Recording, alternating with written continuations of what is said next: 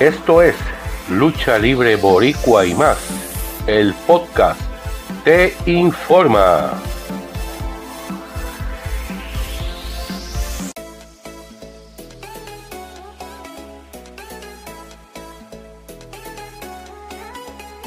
CWA, la empresa del pueblo, presentó su evento Repercusión.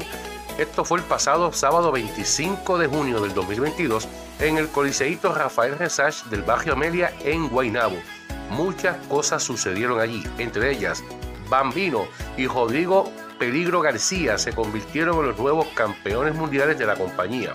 El villano Marty Scott vence a Eros para convertirse en el nuevo campeón de la acción brillante de la compañía ante una lucha que tuvo al fanático al borde de sus asientos. Pendientes a las redes sociales de la compañía para más detalles, pero les anuncio que el sábado 30 de julio CWA presenta Colisión en la Bahía en Señor Frogs. Pendientes para más detalles. Mientras, WWC se prepara rumbo al más grande de todos. Aniversario 49, sábado 6 de agosto del 2022 en el histórico Coliseo Rubén Rodríguez en Bayamón. La primera lucha confirmada, Carlito Garibí el Cool, se enfrenta al ídolo Andrade de México. Pendiente para más información.